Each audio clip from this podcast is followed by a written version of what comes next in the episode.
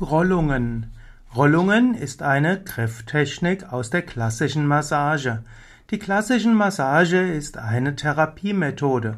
Mit der klassischen Massage will man die Spannung der Haut und der Muskulatur verändern. Insbesondere will man entspannen. Und dies macht man mit Kontrakturen und verschiedenem anderen. Es gibt also Dehnungsreize, Zugreize und Druckreize in der klassischen Massage.